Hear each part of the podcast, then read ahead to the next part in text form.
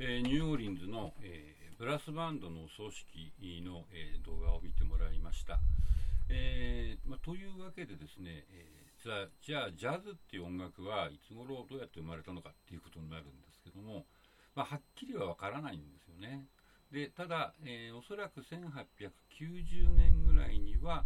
えーまあ、ジャズの原型みたいな音楽がニューオーリンズで演奏されていたんではないかという推測ができるわけです。で、えー、とジャズの歴史の中でですね一番最初に名前が出てくる個人っていうのが、えー、バディ・ボールデンっていう人です。ただバディ・ボールデンっていう人は、えー、まあ、コルネット奏者なんですけども、えー、残念ながら音源がないんですよ。つまり彼がどんな演奏をしたかっていうのは実際は分かんないわけです。ただいろんな人がバディ・ボールデンっていう人がいてこいつはすごかったんだって、まあ、みんな言うわけですね。でそれだけしかわからないっていうね非常に謎に包まれた人なんですけども、えー、ここに、えー、写真があります、えー、この写真の、え後ろの列の左から2番目、えコロネット持ってる人がいますね。この人がバディ・ボールデンだと言われています。で写真これ1枚しかなくって、えあとなんか似顔絵があるんですけども、まあ、なかなかかっこいいね、え黒人なんですけども。で、まあ、彼は1877年に生まれで1907年ですから、えー、30歳の時かに、えー、病気になっちゃって、まあ、精神病になっちゃって、えー、精神病院に入ってしまいます。で1931年に亡くなるまでずっと病院にいたんでたったの 3, えーと、30歳で引退しちゃったっていうことになるわけですね。でおそらく、えー、10年ぐらいかな。プロのミュージシャンだったのかなって気がします。まあ、10年から12、3年だと思いますよね。で、でまあ、彼は、えー、まあ、そうやって、えー、録音はないんですけども、まあ、いろんな人がバディボールでの話をするわけですね。で、そこでいろいろ言われていたのは、とにかく音が大きかったっていう。で、えー、ポンチャートレイン湖っていうね、あの大きな湖が、えー、ニューオリンズの北にあるんですけども、そこの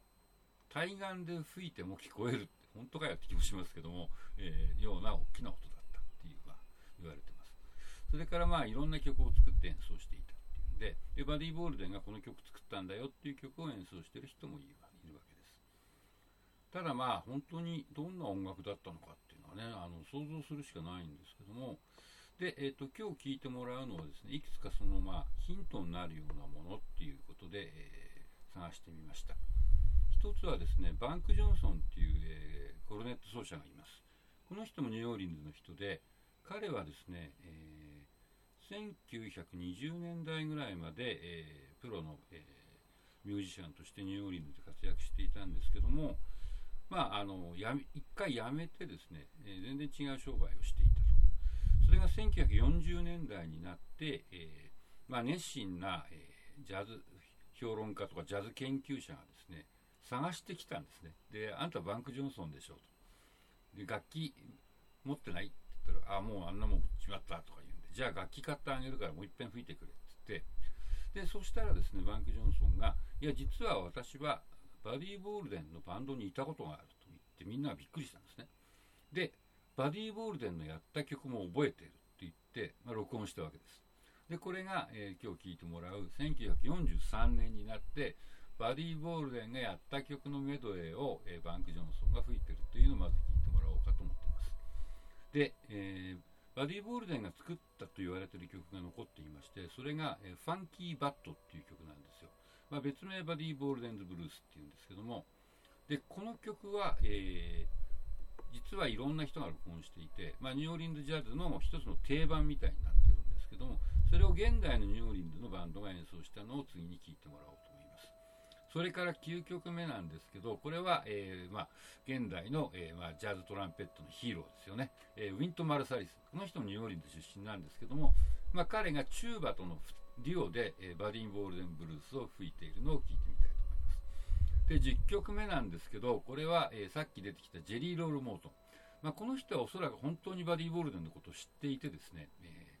まあ、仲も良かったか悪かった知らないけども、バンドの、まあ、なんていうんですかね、年少の、えー、ミュージシャン仲間として付き合いは絶対にあったと思います。